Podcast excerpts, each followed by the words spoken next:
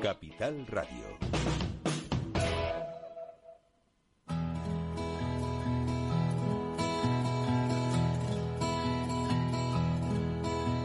Comienza la caja de Pandora.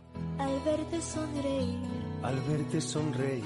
Un programa especialmente dedicado al mundo de la discapacidad. El niño que ayer fui.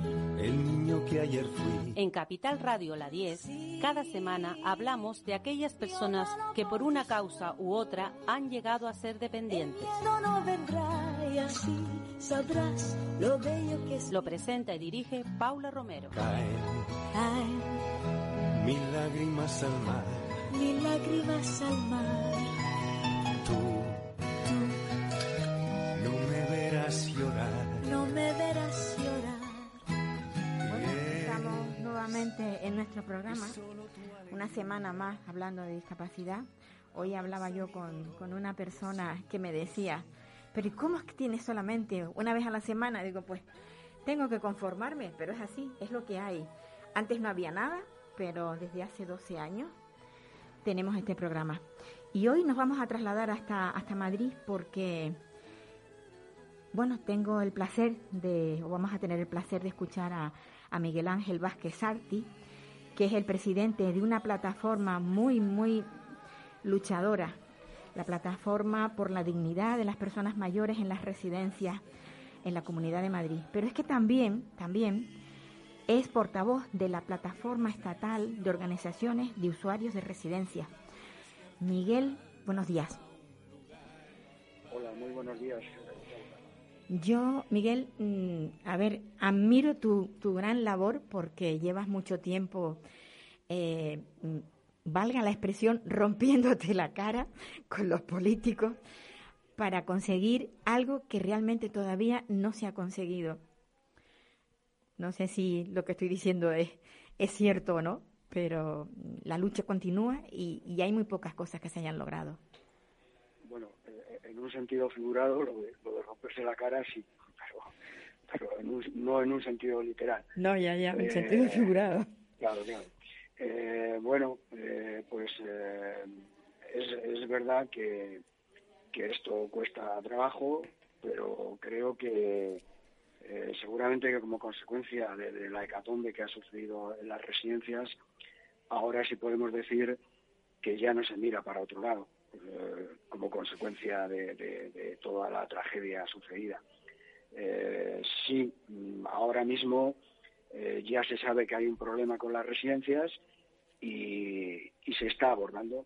Otra cuestión es que se aborde y se adopten las alternativas o las soluciones adecuadas, pero ahora mm, ya no se mira para otro lado, ahora ya no hay más remedio que afrontar el hecho de que la pandemia ha causado cerca de 35.000 fallecimientos en las residencias y el hecho de que las personas mayores en las residencias, en general, y salvo excepciones, no están bien atendidas, están mal atendidas.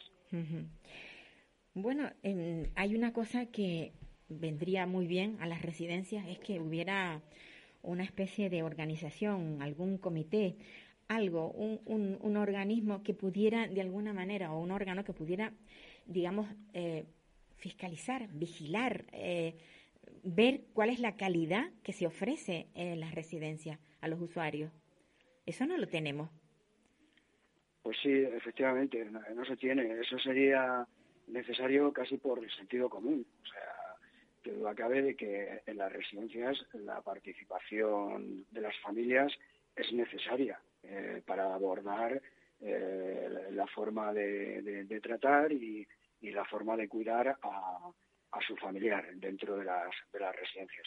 Pero es que además eh, es todavía más de sentido común si tenemos en cuenta que por desgracia y por la dejación de funciones de las comunidades autónomas, esto se ha convertido en un negocio. Y en un negocio eh, que uno de los pilares fundamentales para que así lo sea es la falta de control eh, que existe de, lo que pasa dentro de las residencias. Entonces, esa falta de control no hay nada más que dos maneras de, paliarla. Una es con las inspecciones que deben establecer eh, las, las comunidades autónomas, pues de oficio, por decirlo de alguna forma, de oficio para vigilar que realmente se cumplen los requisitos establecidos y que se está atendiendo como es debido a, las personas que están dentro de ellas y otro y otro control es la participación de los familiares en órganos que faciliten mm, pues eso su, su implicación y, sus opiniones eh, que puedan ser tenidas en cuenta a la hora de atender debidamente a, su familiar. Alguien que esté escuchando probablemente piense que eso es de ahora, pero esto es un problema que viene de viejo. O sea, ya se ha instalado dentro de las residencias y se ha visto que el, el bueno, el, el, tener residencias, el, tener, digamos, ese, ese, esos recursos sociales para las personas mayores y dependientes mm, es un gran negocio. Pero es que viene de atrás. No ha habido ningún gobierno que le haya, digamos, eh, puesto una guía a, a esa forma de, de, actuar de las residencias. Sí, viene, viene atrás. O sea, eh, debería haber órganos de representación y participación donde estuvieran los familiares como tales familiares, elegidos por los familiares, eh, pero en muy pocas comunidades autónomas existe algo parecido y donde existe están prácticamente inutilizados porque apenas si se les han dotado de competencias. Pero esto mm, es un problema, o sea, el problema de los servicios sociales es que desde el principio, desde que tenemos constitución, eh, los estatutos de autonomía, eh, todas las comunidades autónomas asumieron los servicios sociales, los reclamaron para sí.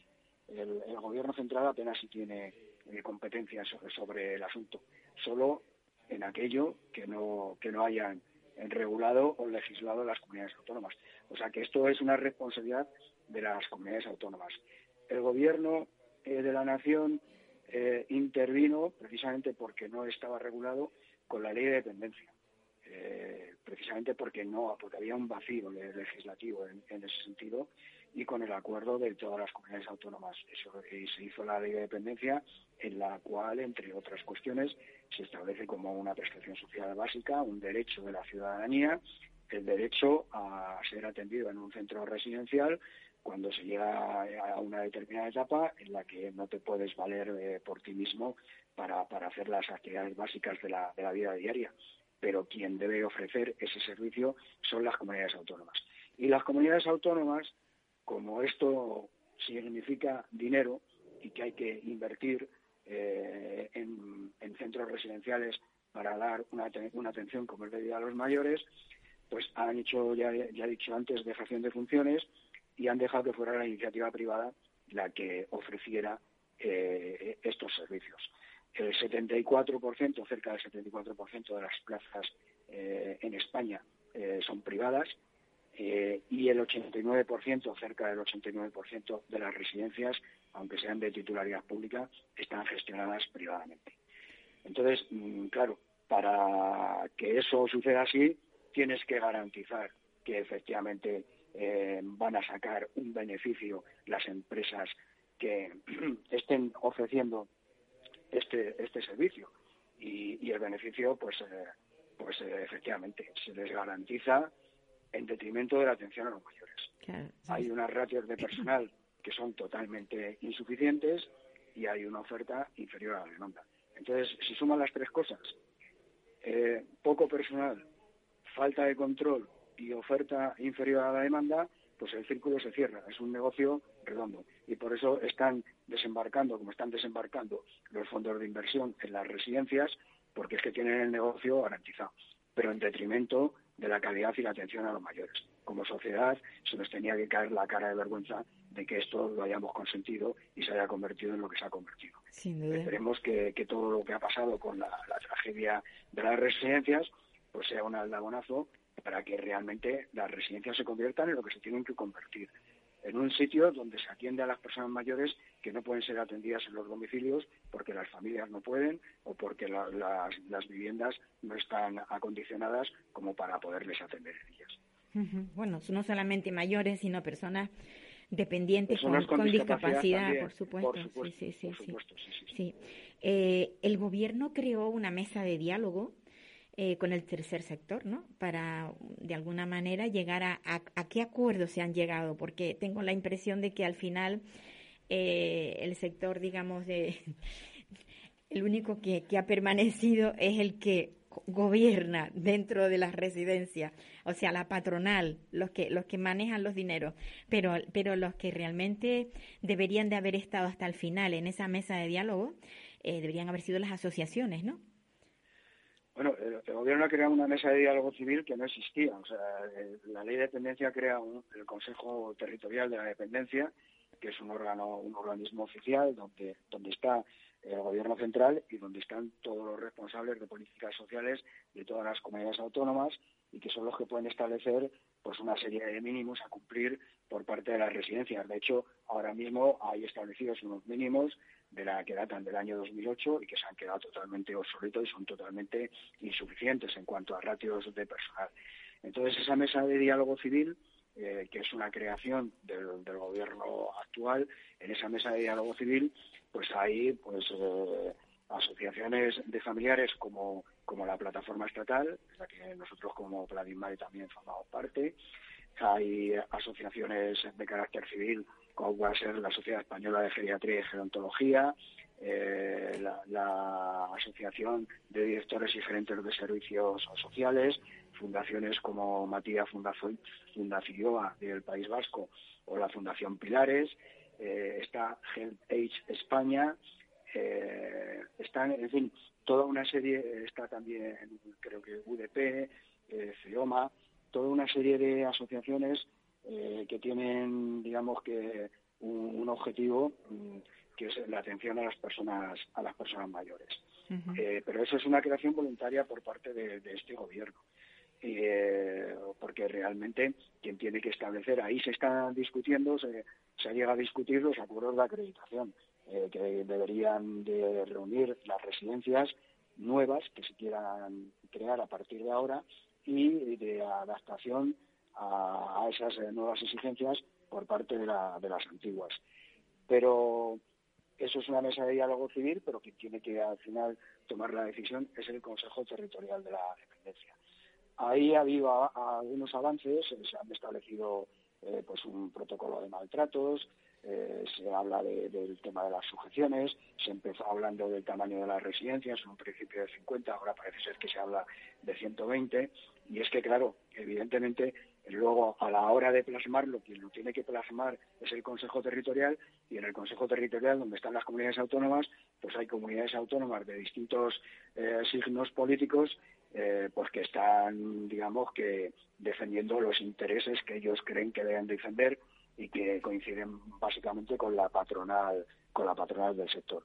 El acuerdo mm, tenía avances, pero era totalmente insuficiente porque las ratios de personal, que es un factor fundamental y que marca la diferencia entre que vivas los últimos años de tu vida con dignidad o, que se convierta en un infierno, pues las ratios son totalmente insuficientes. Pero claro, es que ahora hay que decir una vez que se ha hecho esa dejación de funciones por parte de las comunidades autónomas, ahora le tienes que decir al 89% de las residencias que están en manos privadas que tienen que duplicar su número de personal. Y cuando el número y las ratios de personal ha sido uno de los factores de los que se ha Tenemos un problema y un problema gordo y ya veremos a ver si somos capaces de solucionarlo porque lo que sí está claro es que esto es un negocio que está dando pingües beneficios y ya lo he dicho antes, por eso están los, los fondos de inversión dentro. Claro, sin, duda. ¿Es cierto que se practican sanciones a, las personas que se quejan, a los familiares o, o, a las personas que residen en residencias? Porque la verdad es que eso da verdadero pavor, pensar que, que alguien se queje en las circunstancias que está su familiar y que luego se tomen represalias. Yo no sé si esto es una práctica eh, habitual o son contadas residencias en las que se aparecen este, este tipo de, situaciones. Pues eh, en este país mm, seguramente que nos imaginamos los que ya tenemos una cierta edad por qué, pero hay un miedo impresionante a quejarse y en las residencias eh, no son ajenas a ello y ese miedo impresionante a quejarse, pues eh, eh, es un miedo a, que puedan tomar represalias con tu familiar. Creo que es un, es un miedo infundado, pero sí es, es, es cierto es cierto que existe y que eso está influyendo en, el abordaje de los problemas y en la, y en la solución de, los mismos. Eh, hemos detectado nosotros eh, que hay, mm, digamos que cuando se entra en una residencia se tienen menos derechos que cuando, cuando eres un ciudadano normal y claro, eso es una, vergüenza y un escándalo. Eh, y efectivamente hay ejemplos claros de que, de que eso está sucediendo. Eh, ejemplos en casi todas las comunidades autónomas de amenazas, de entablar eh, demandas contra, contra familias por haber criticado la gestión de una residencia en concreto, amenazas veladas y no tan veladas, cuando se critica en, las redes públicas la gestión que se puede hacer del cuidado de los mayores en, determinadas residencias, pues estoy pensando ahora, por ejemplo, por parte de Aralia, por parte de, Orpea, por parte de Domusbi. Eh, en fin, eh, existe una sensación eh, de que efectivamente la opacidad quiere llegar hasta el extremo de que no se pueda criticar lo que pasa dentro de una residencia aunque lo que esté sucediendo sea criticable e incluso en algunos momentos sea bueno pues tenga características de un posible de un posible delito de, todo tipo de maltrato de lesiones etcétera etcétera. Entonces mm, sí es verdad que por ejemplo eh, en Madrid eh, yo claro lo, pongo como ejemplo Madrid porque es algo que a mí me afecta eh, concretamente, el año pasado, en el primer mes de agosto, se puso de patitas en la calle a una residente, a pesar de que la ley de servicios sociales de la Comunidad de Madrid dice que una vez que tienes una plaza no se te puede echar de ella si no es por resolución administrativa o judicial. Pues sin resolución administrativa ni resolución judicial, se le puso de patitas en la calle con la anuencia de la, de la Fiscalía y de la Dirección General de Mayor y Atención a la Dependencia de la, de la Comunidad de Madrid. O sea, una persona, si está viviendo eh, en un piso de alquiler y deja, deja de pagar el alquiler, que no era el caso de esta mujer en la residencia, pero deja de pagar el alquiler, nadie le puede echar de, de ese piso si no es mediante una resolución judicial. Pues en una residencia pagando tu alquiler y pagando y, cumpliendo eh, escrupulosamente con las obligaciones establecidas de ese tipo, porque molestaba a una, una señora, una residente, pues se la puso de patitas en la calle en pleno mes de agosto. Entonces, claro, es que eso es lo que no puede ser.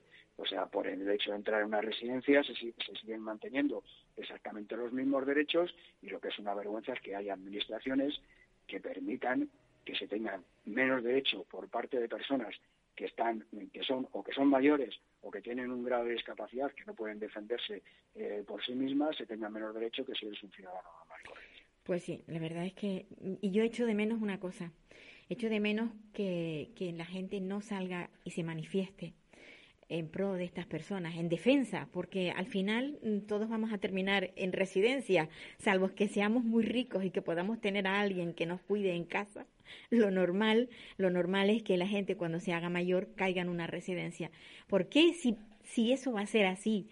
No tiene la ciudadanía el, el, la visión de poder eh, arreglar, cambiar el sistema que ahora tenemos. ¿Por qué no nos echamos los ciudadanos a la calle para pedir que se cambie este sistema? Porque realmente mm, es algo que no, que no se entiende. Pues eh, efectivamente, hasta ahora, ya digo que se miraba para otro lado. Había muy, mucho desconocimiento de lo que pasaba en las residencias. Sigue habiéndolo, pero claro, ya las cifras de fallecidos durante la pandemia ya es más difícil mirar para, para otro lado.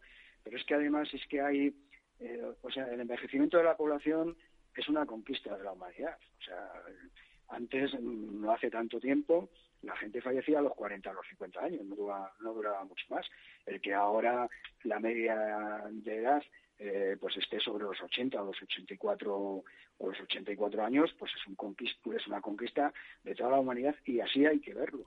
Entonces, mm, si se viera así y no se viera la vejez como un estorbo, eh, se, pues se practicara el egoísmo de la forma que se practica, se hicieran comentarios en los trabajos, en, eh, en los bares, en todos los lados, sobre las personas que si están gagadas o cosas de estas, que eso es lo más despreciable que, puede eh, que, pueda que pueda haber y que se pueda y que se pueda decir, pues eh, pues seguramente estas cosas no sucederían.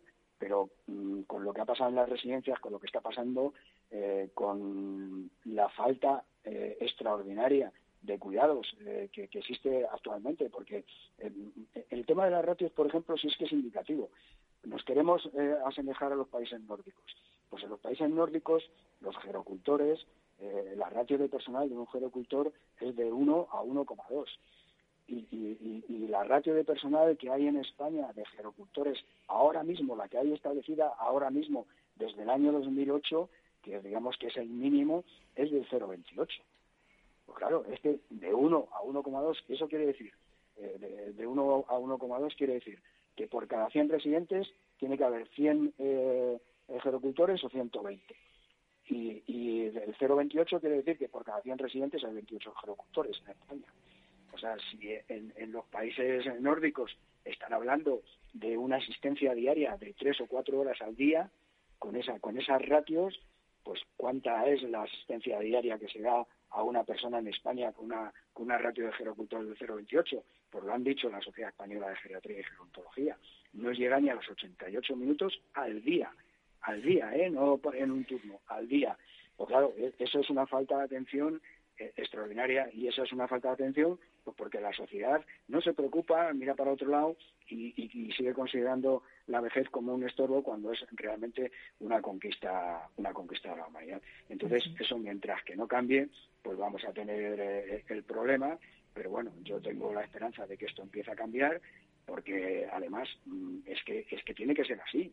O sea, es que no se puede mantener a, los mayores en esas condiciones, es que están totalmente desatendidos. Es que han, han fallecido muchos por COVID, pero ¿cuántos han fallecido por falta de atención durante la pandemia? Exacto. Porque, porque además ha habido mucha, muchos trabajadores que han estado de baja durante la pandemia. Pues los que no han fallecido por COVID han fallecido por falta de atención. Y nosotros tenemos noticias de los médicos que nos decían que llegaban a los hospitales, eh, cuando llegaban, que llegaban a los hospitales sedientos. O sea, es que no se les daba ni agua, no había suficiente personal como, como para poder hacerlo. Entonces, es que mm, tenemos un problema y un problema gordo y, hay que plantearlo como se tiene que plantear, eh, abordando realmente lo que es lo fundamental, que es el cuidado a los mayores y no pensando en las necesidades de las empresas que dan los servicios, sino en las necesidades de los mayores que tienen que recibir los, cuidados. Mientras que eso no sea así, pues vamos a, seguir con, con problemas y problemas gordos. Bueno, y vamos a seguir dando voz en, nuestra emisora y en, cualquier parte a las personas que, que necesitan ese apoyo y esa ayuda.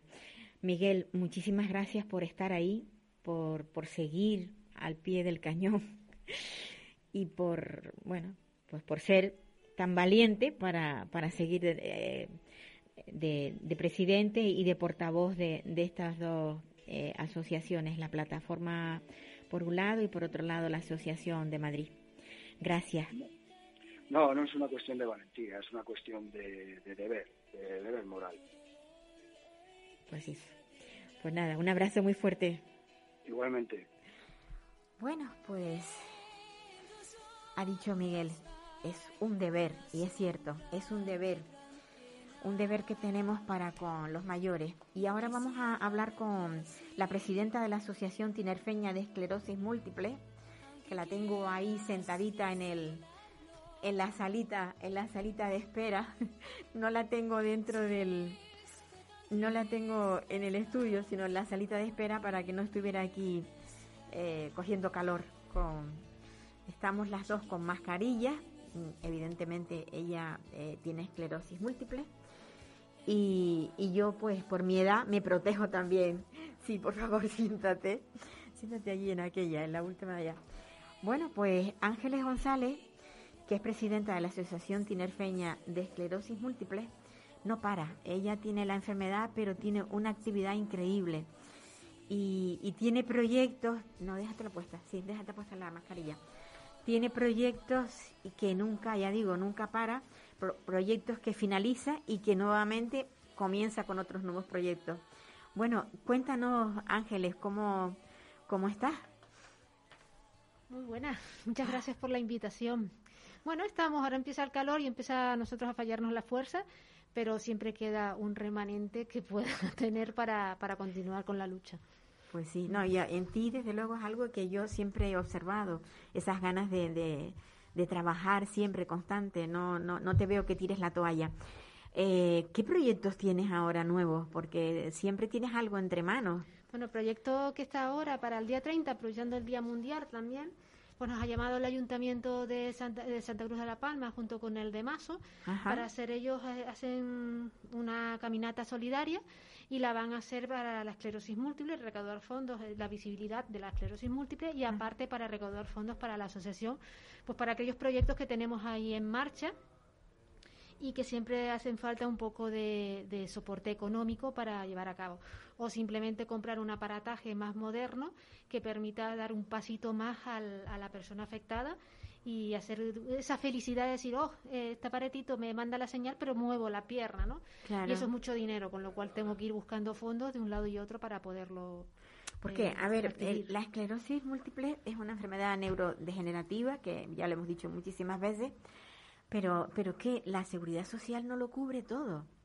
Entonces, cuando surgen asociaciones como la vuestra, ahí tienes tú un fisioterapeuta, tienes una logopeda, tienes, tienes gentes profesionales que ayudan a las personas que tienen la esclerosis.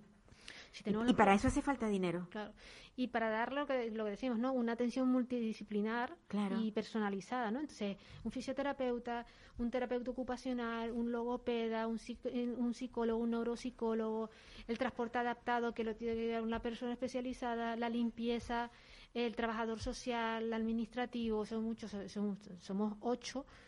Y, y luego los externos, tenemos una psicóloga externa también para talleres y porque aparte de tener el, el personal interno, o sea, Sí. como digo yo, eh, me gusta tener externos también porque es diferente, ¿no? A ellos los ves normalmente y a la otra persona la ves mm, mm, en espacios de tiempo, pero, pero bueno, confías igualmente y además a veces se abren mucho más que con, con el personal que está allí, que te ve día a día y que, te, que sabes tú que a lo mejor saben que mm, puede hablar con unos y con otros. Y todas las personas que pertenecen a la asociación, a la asociación tienen, eh, bueno, la facilidad de, de- de usar todos los servicios que se tienen. Aquellos que necesitan. Si hay alguien que no pertenezca a la asociación, eh, ¿ustedes que les ofrecen los servicios o antes le dicen asóciate? ¿Cómo es la cosa? Hombre, el servicio se puede adquirir de forma como si fueses individual también, ¿no? Sí, de forma Pero individual. que al final, eh, si estás afectado, porque no solo sí que, para que no se me olvide luego, eh, hemos ampliado la, el, el campo de, de atención. Ya solo- no solo atendemos a esclerosis múltiple, sino otras enfermedades neurológicas, físicas y orgánicas y a, su- y a su familiar más cercano, ¿no? Ajá. Hemos ampliado física y orgánica porque eh, he visto en estos años que, que siempre se, están mm, con otras enfermedades y que al final quedas como tengo que ir aquí, tengo que ir allá, mientras que si nosotros nos especializamos y los atendemos a todos en un, en un todo. Entonces, Claro. el resto de, de personas que quieran estar allí, que lo mejor tengan alguna enfermedad física o orgánica o otra neurológica que quiera estar en la asociación, se la atiende de mil amores también. A- aparte de, del, o sea, al final de, de cuando empezaste tú, ¿Mm? eh, hubo un, un, digamos, un trasvase entre la antigua presidenta y llegaste tú. Han habido muchos cambios porque incluso han podido ampliar, eh, digamos, las instalaciones. Eh, ¿Cómo está ahora esto?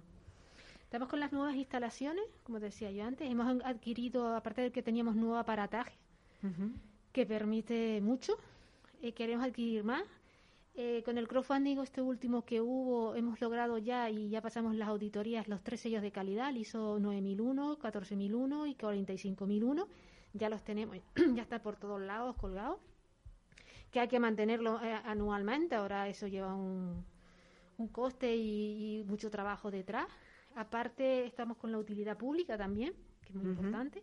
Sí, pero que lo habéis conseguido, o sea, no, la utilidad pública todavía está ahí, estamos luchando Ah, por, por que eso, sí, que ya- eso más lento, ¿no? ya.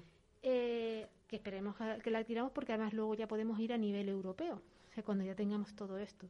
Y aparte que aquí se está haciendo muy difícil también porque si a nivel em, competitivo las subvenciones, pues cuanto más puntos tengas, mejor mejor será para ti, podrás adquirirlas. Claro. Al igual que cambio de estatutos, porque hay que ampliarlo, porque hay que hay que eh, modificar cosas, hay que eh, para podernos eh, actualizar al día de hoy y que no, no quedemos excluidos de, de muchas de las subvenciones que hay y que antes adquiríamos. Las subvenciones siempre llegan mediante proyectos. Sí. Si no hay un proyecto, no hay una subvención. No, no, no. Y no es posible que, la, que una asociación de las características de la, de la asociación ATEN, la Asociación Tinerfeña de Esclerosis Múltiple, tuviese, digamos, una, una partida ya destinada por ser asociación y por lo que la asociación en sí ofrece. Sí, están las nominativas que te Ajá. dan anualmente y esa sí que la tenemos por el, por el anillo insular. ¿no? O sea, y si esa está, digamos, Sí, tengo parte de fija. personal, claro. Ahí, Claro. ahí tengo yo fijo y sé que ahí va a haber parte de personal, por lo menos las horas que en las que están. Pero no me permite luego ampliar como quiero norte y sur. Y, Claro. O como quiero ahora que voy a empezar a hablar eh, a La Palma y Islas Menores, ¿no? Entonces, si yo no tengo, o sea, yo tengo el, el que está ahora aquí, sí, pero que no, no puedo jugar para, para decir, bueno, si no tengo el lugar físico, que es un problema también, ¿vale? Pues entonces tengo al, al- al terapeuta que en vez de pagar dos horas para que vaya a atender una persona, una hora para que vaya a atender una persona, tendré que pagar dos por el traslado, ¿no? claro. Pero jugar con esa cantidad de dinero y tenerla. Eso, eso es muy difícil para mí ahora mismo. Porque no cuento con los lugares. Si, es, si, es, si puedo tener un pequeño eh, eh, habitación donde se pueda pasar o tengo que ir a domicilio. Entonces, como no tengo contestaciones de, eh, por esa parte, pues me, me es difícil. Pero bueno, sigo diciendo, ayer también lo dije, es difícil, pero no imposible. Sí, y seguro, lo lograremos. O sea, seguro, quien, lo, seguro. quien, quien lo persigue, lo logra. Vamos. Sin duda, eso sin duda. Eh, bueno, y ahora vais entonces a, a- a ramificar, a, a- a estar en todas las en todas las islas. Por claro, en, la- en el resto de las islas también hay personas Claro. con esclerosis. Creo que es muy, muy importante. Y al hacer nosotros la ampliación, pues ya, ya me veo en la obligación de eso también, ¿no? Claro, claro. Pero que es muy importante. Porque la, la palma tendrá ahora cambios de neurólogos, lo- las rehabilitaciones son más tarde. Entonces es necesario que por lo menos tenga, que ojalá hable y se, no- se me dé la- ese soporte para tener un fisioterapeuta una o dos veces por semana y un psicólogo, que también es importante, Sí. para empezar a arrancar, ¿no? Y que las personas, sí. pues que los que estén allí se vayan asociando también para ayud- ayudarme a mí a dar un soporte de, de ese, para ese terapeuta. Ti- ¿Tienes estadística del número de personas que sufren la enfermedad en Canarias?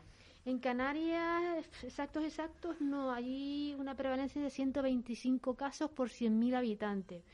Esto eh, tiene un, un área de medio alto de afectados de esclerosis múltiple, que en números así son de entre 2.000 a 2.120 eh, eh, en cifras absolutas de, de personas afectadas en Canarias, que son Y- bastantes. Y siempre, y siempre la mujer está por encima Sí. del hombre. Sí, Eh, hay más mujeres que hombres hay más afectadas. mujeres en una proporción 2-3.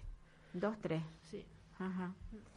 Así que es bastante. O sea, no- Yo no sé, porque llevo mucho tiempo sin, sin meterme en las redes, o sea, sin entrar en internet para ver qué, qué, qué se ha adelantado en cuanto a, a, a- a investigación, más que a investigación, a, a, digamos, a fármacos paliativos. ¿Han habido cambios? sí. Hay nuevos fármacos que, bueno, que de alguna manera eh, te hacen la vida, digamos, más cómoda. Sí, hay, hay- el adelanto ha sido tremendo. O sea, yo me acuerdo cuando me diagnosticaron en 2011 y, ha- y hay muchas medicaciones y diferentes, ¿no? Diferentes hasta el, el soporte que te da que, que si te sientes mal puedes adqui- adquirir otra. Luego está el... Hay muchas, pero el paciente, cada paciente es un mundo. Claro. Entonces no te va a sentar igual a ti que, a- que al otro. Entonces es como responda también eh, tu cuerpo Sí, sí. al tratamiento y cómo te cuides tú también. Luego está la parte nuestra individual que tenemos que ser consecuentes de lo que tenemos y, y luchar por estar lo mejor posible, no solo esperar a un- una rehabilitación una o dos veces por semana o un tratamiento que te pongan mensual o cada seis meses o cada nueve, ¿no? Eso es la, la, la, la responsabilidad que tengas sobre ti mismo también. Pero bueno, hay muchísimos, a mí yo me alegro mucho, no está la cura, pero sí que hay para muchas alternativas para, para acceder a ello. Sí, yo la primera vez que hice una entrevista a una persona con esclerosis me decía, eh, es una enfermedad de la que no nos vamos a morir. Nos moriremos con ella, pero nunca te mueres de una esclerosis.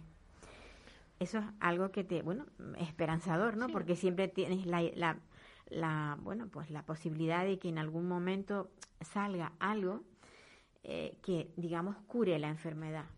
Bueno, yo espero que sí, o que por lo menos lo frene más de la que la, la que la de lo puede que está frenando ¿no? la hora, sí. Pero bueno, no me- mueres con ella, pero sí que puedes morir de muchas complicaciones pues de los tratamientos, porque claro, te pones, esos tratamientos son muy fuertes también, ¿no? O sea, mm, de, de cualquier cosa, o sea, puede, Sí, hay muchas complicaciones en sí, no, no es la esclerosis, pero puede ser otras cosas, el, el autocuidado que te comentaba yo antes. Claro.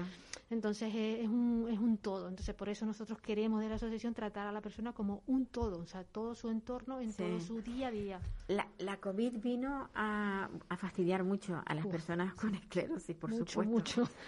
porque el sistema inmune eh, lo tienen bastante debilitado y, y claro, mm, si te cogía eh, la COVID, pues podía ser peor en una persona con, con esclerosis que en otra que no tiene nada. Mm, eh, ha habido miedo, más miedo del, del, del general, digamos.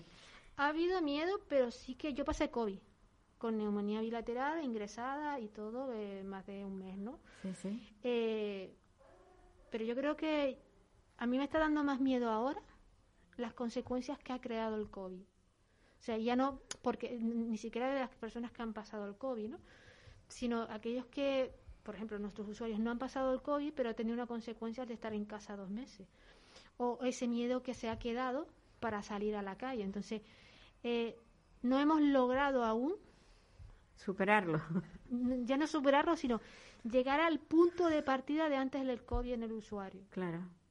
¿No? De- de- a, a nivel físico y a nivel de cómo estaba, estaba antes. Luego a eso se suma que las consultas médicas eran por teléfono, ¿cómo me vas a ver por teléfono si tengo un, Un brote, ¿Cómo me, por cómo ejemplo. me ves? ¿Cómo Sí, no me sí, ves? sí, Porque yo te puedo decir algo y no tener sensibilidad y parecerme que es normal y no es normal, ¿no? Entonces se, se iban mezclando muchas cosas. Yo tengo una anécdota que durante el confinamiento me llamó la ginecóloga para pasarme consulta. Yo le dije, ¿cómo? Cuéntame. ¿Cómo te pasa consulta? No sé, La verdad es que sí. Te, te vuelvo a recitar. dije, claro, normal, ¿no? O sea, Claro, es así, que- ¿no? es que- sí, sí, la ginecóloga, la verdad, la verdad es que sí que claro, suena, o suena sea, raro. ¿cómo haga, no? O sea, yo estudié, pero vamos que no. sí. Es como si te dice el, el oftalmólogo, mira, que quiero revisarte la ¿Cómo- vista cómo por ves? teléfono. ¿Cómo? No, no, hay cosas que son imposibles, de verdad. En fin, pero bueno, son anécdotas, ¿no? Como sí, dices sí. tú. Yo espero que, que, bueno, que esa lucha que tienes tú nunca pare, porque No, de hecho tú ahora que- mismo tienes plena dedicación a la asociación. Sí, sí. O sea, Eh, conseguiste eh, la baja total, o sea, el- la, la Sí, incapacidad, por desgracia tengo la, la absoluta. la absoluta. Tengo la absoluta, porque además eh, tengo, aparte de esclerosis múltiple, una miastenia gravis y otras cosas que vienen por ahí, que, Sí, que, bueno, sí. que falta de diagnóstico. Pero bueno, que al final, eh, plena dedicación, porque, se- porque veo la necesidad de ello, También, sí, sí. porque me encanta, porque me encanta que, a mí no me gusta lo de la palmadita en la espalda, ni fotos, ni nada, o sea, yo sufro con eso, ¿no? Pero que eh, verlos por lo menos sonreír en una salida o que pueden dar un paso y luego salen y dicen, oh, qué bien que hoy pude mover la mano, ¿no? Eso es lo que me, lo que me llena a mí, ¿no? Y eso es lo que me da impulso para seguir eh, trabajando en ello y que siempre dices tú, esto falló, pues voy a dar un pasito más a ver si puedo mejorarlo y funciona, ¿no? Siempre me queda ese el, el pero de, y si hago esto a lo mejor mejora y si siempre tengo ese impulso, eh, mi autoimpulso, como digo yo.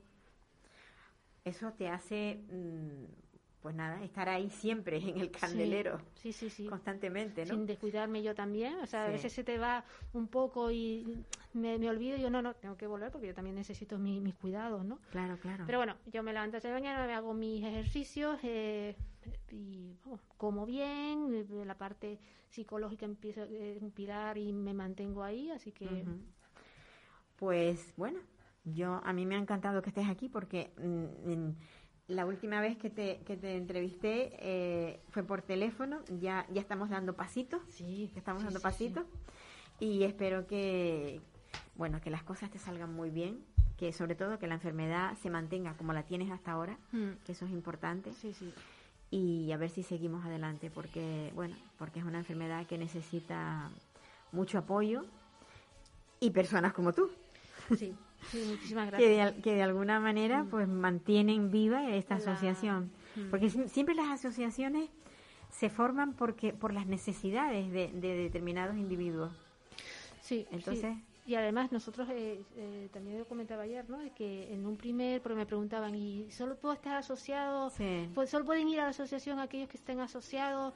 No, o sea, en un primer diagnóstico, todos. con aquellas dudas que sales del hospital, que son millones de cosas, que cuando vas, sales de esa consulta ya se te plantean millones de dudas, puede ir por la asociación quien quiera. O sea, yo digo de la información, se tranquiliza, mira, puedes hacer esto, lo otro.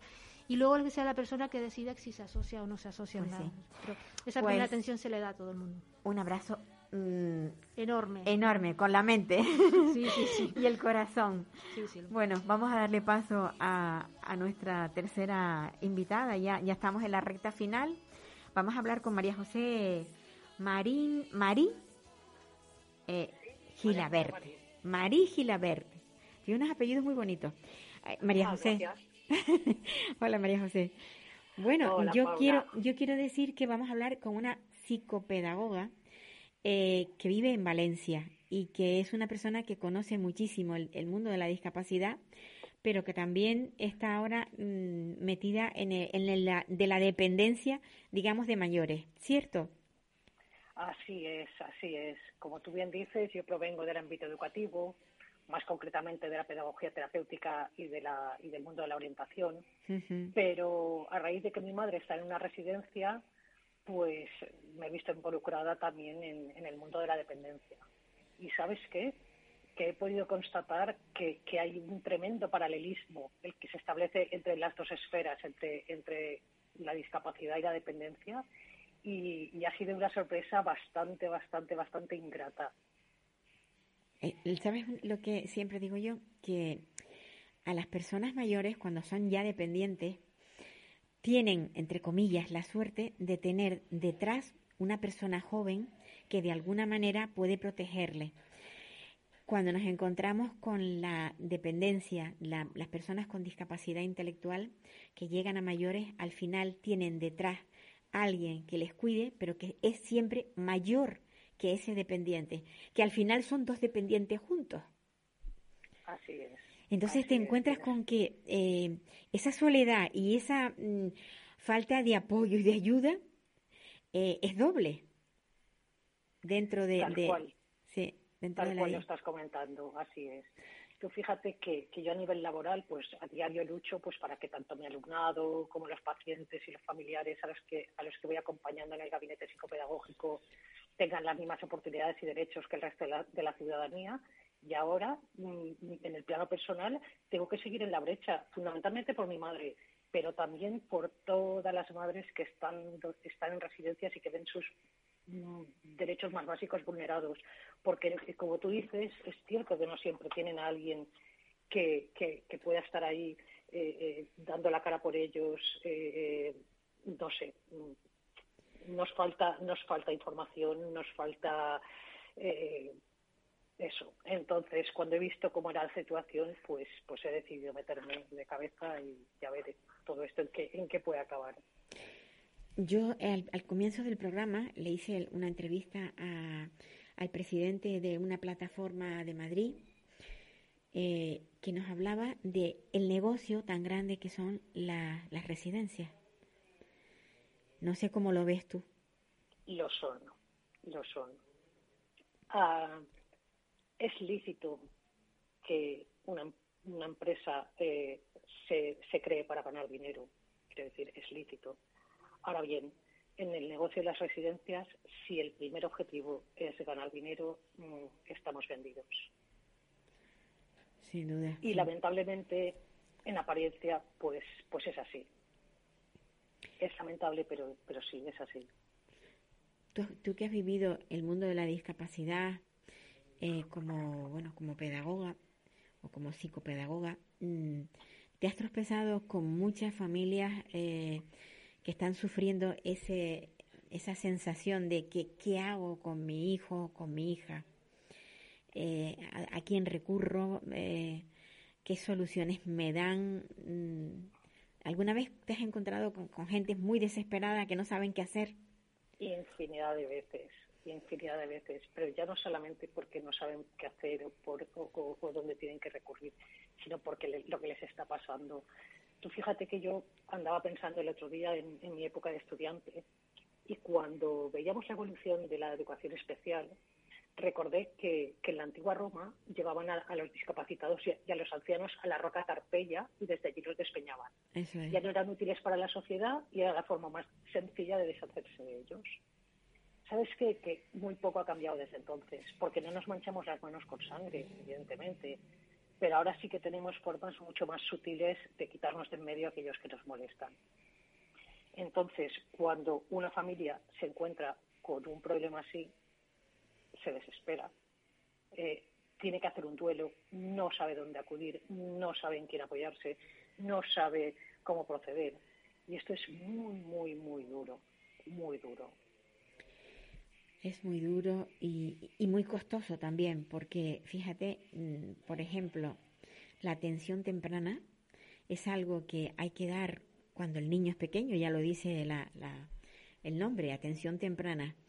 Se les practica solamente hasta los 5 o 6 años y a partir de ahí es como si cambiase y ya dejase de tener pues esas necesidades especiales y tienen que ser los padres quienes aporten ese dinero que muchas veces no tienen. Efectivamente, efectivamente. Eh, es, un, es un fallo de sistema, es un fallo de sistema y, habría que darle un tirón de orejas a todas las comunidades autónomas. Eh, desgraciadamente, la educación y la sanidad en este país han sido monedas de cambio para, para, todos, los, para todos los grupos políticos y, bueno, y eso al final eh, se paga en el día a día con cosas como estas que tú has dicho. Como, o sea, mm, mi hijo, mi hija, mi familiar tiene unas necesidades que tienen que ser atendidas, pero como ya ha cumplido 5, 6, 10 años, pues ya no están cubiertas. Ahora, ¿cómo sigo con esto? Y no siempre eh, el sistema educativo responde de, de la manera más adecuada, no siempre. Porque mira, fíjate que en el terreno educativo hay grandes docentes, gente con una vocación que es incuestionable, ¿vale? Pero también puedes llegar a encontrarte a estos que te dicen, oye, llévate a este de mi clase que me molesta. Y, bueno, o sea, y, te quedas con cara de, bueno, aquí qué está pasando. O sea, una persona que tiene necesidades educativas especiales y a ti solo se te ocurre decir, llévatelo de mi clase que me molesta, ¿qué respuesta se le da a esta gente? ¿Qué respuesta educativa? ¿Qué respuesta social? ¿Qué respuesta del sistema? ¿Y sabes qué pasa? Que eso se traslada también al mundo de las residencias, por desgracia. Lo que pasa es que allí alcanza unas cotas de despropósito e, e indecencia que, que, no se puede, que no se puede ni, vamos. Tú fíjate que nuestros mayores, que han luchado toda su vida para conquistar los derechos de los que ahora estamos gozando nosotros, se ven pisoteados. Y eso en un, en un, en un, en un entorno de relativa normalidad como tú, familiar, me da igual que seas un familiar de, dependiente como de discapacitado, tengas la osadía de quejarte porque tu familiar está recibiendo cuidados low cost, amárrate bien los machos porque se avecina tormenta y comienzan las represalias. Sí. Desgraciadamente, y, lo estoy viviendo en primera persona. Lo estás viviendo en primera persona. O sea, tu madre estás viendo que la atención que está recibiendo no es la correcta. Efectivamente, pero he tenido la osadía de quejarme, ¿vale? Y, entonces, yo te es lo que te digo, o sea, comienzan las represalias. Y además es que no se turban a la hora de hacer informes a posteriori a los hechos que, se van redactando ahí de forma sesgada, de forma maliciosa, se les da la vuelta a cualquier cosa que haya, que haya sucedido para, para que salgan indemnes de la situación las, las residencias y revertiendo toda la responsabilidad en la persona mayor y en su caso también en el menor, en caso de, discapacidad. ¿Vale? O sea, informes en términos de la batería de los tercializados no revela lo que sea que en ese momento estén queriendo medir, ¿vale? Y añaden, pero a nivel subjetivo observamos que y entonces cuelan de forma subrepticia lo que en cada caso les interese. Es lo que te estaba, mira, es, es que es lo mismo que te estaba comentando antes. Sí, sí, sí mm, llévatelo de mi clase que te molesta, llévatelo de mi residencia que, que, me molesta. Efectivamente. Tenemos que cambiar, tenemos que cambiar el sistema. Sí. No sé cómo, pero lo tenemos que cambiar. Es necesario. Mira, fíjate que, que, si tienes, por ejemplo, la suerte, como es mi caso, de, de conocer lo que son los test, de saber cómo se elabora un informe, pues mm, resulta re relativamente fácil desmontar todos estos argumentos indecentes y injustos, eh, pues mandas un escrito, pero que sabes que va a acabar en el fondo de un cajón, de una papelera. Pero claro, es que no va, no va a acabar ahí la cosa. Ellos son sabedores de que esto es una lucha de David contra Goliat. Y entonces son capaces de poner en marcha la pisonadora y, y, bueno, y en mi caso lo que han hecho ha sido trasladar una denuncia al juzgado. Y te enteras de que ha pasado esto porque te llaman de la fiscalía para preguntar si tu madre necesita alguna medida de apoyo o, o cura de la o cura de la residencial. Madre mía. Es, es, es, es brutal. es brutal. Y Mira, digo, ellos se sea, saben impunes. Se saben. Efectivamente, efectivamente. Y, y, va en paralelo, o sea, en la discapacidad y va en paralelo en, en dependencia. En dependencia, y, sí, sí. Y tú dices, no señores, o sea, mi madre me tiene a mí para lo que necesite. A hablar con la fiscal, imposible. Entonces empiezas un, peregrinaje por los juzgados, porque parece ser que el Ministerio Fiscal ha tenido a bien dar traslado al juzgado del procedimiento abierto. Oiga, ¿cómo que esto que quiero ver esos informes? Enséñeme a ver qué, qué bueno, qué están contando ahí, es mi madre. Pues no, señora, si usted quiere personarse en la causa, acuda con un abogado y un procurador. Oiga, que es mi madre, que tengo poderes generales para, para actuar en su nombre si es necesario, abogado y procurador. Pero si tú como tú, pero si tú eres la tutora, por ejemplo, legal, aún no, así. No, no, yo no, no, no está incapacitada mi madre. No, ah, no vale, vale, no está incapacitada. No, no, lo está, no lo está. Claro, pero claro. bueno, es mi madre, quiero decir. Sí, sin duda, sin duda, sí, sí. Pero escucha, eh, eh, eh, cuando llegas a este punto, la soledad de las familias y la desolación, sí. o sea, tú no sabes cómo te abruma, o sea, de tal modo que quieres desaparecer. Entonces me pongo en la piel de los familiares, de, los alumnos y de los pacientes que atiendo en el entorno laboral. Y, y, y, de verdad, o sea, entiendo perfectamente que la gente quiera desaparecer del medio porque ya no sabe qué hacer, porque, porque les sobrepasa todo esto. De hecho, o sea, yo me lo planteé y tuve la gran suerte, mira, yo iba paseando por la casa sin rumbo, ¿vale? Porque mi brújula se había desnortado. Yo iba de forma totalmente autorizada, automatizada. Y, cogí un libro de estos que sobresalían de la estantería y la verdad es que me llevé una sorpresa. Era El hombre en busca de sentido, de Víctor Frankel. Y de repente recordé que yo también tenía un propósito de vida, que mi propósito era cuidar en mayúscula a, la gente de mi entorno, a, mi familia, a, mis alumnos, a, mis amigos. Y, y entonces eh, tuve la suerte también de que me vino a la cabeza una frase célebre del actor del Principito, que yo creo que, que, todo el mundo deberíamos tener como frase de cabecera, que dice que si queremos un mundo de paz y de justicia, hay que poner decididamente la inteligencia al servicio del amor.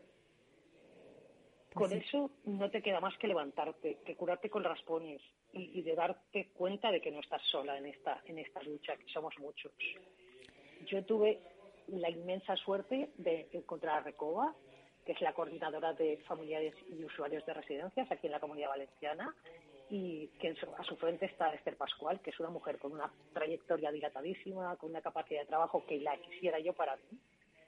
Entonces, yo recomiendo a la gente que tanto si tienen familiares en residencias, como si tienen familiares con discapacidad, si están sufriendo algún tipo de problema ahora mismo, como si no lo están sufriendo, que se apoyen en este tipo de, de iniciativas, que busquen dónde asociarse, porque al menos y de entrada van a encontrar, pues como mínimo, unas palabras que les reconforten.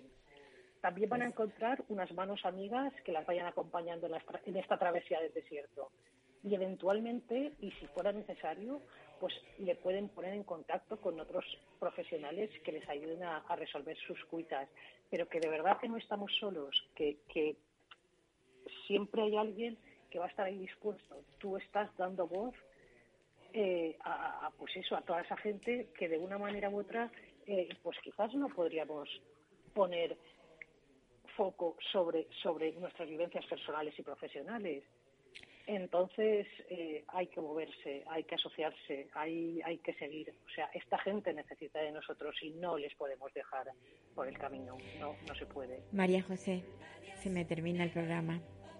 Un abrazo muy fuerte y que se queden esas últimas palabras tuyas, asociarse, asociarse. Muchísimas gracias, de verdad, ha sido un placer este ratito contigo, gracias. El mío también. Un abrazo. Chao. Nos vamos hasta la semana próxima.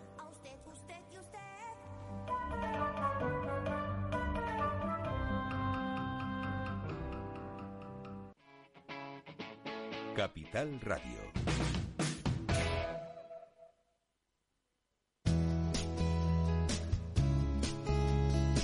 Capital Radio, música y mercados.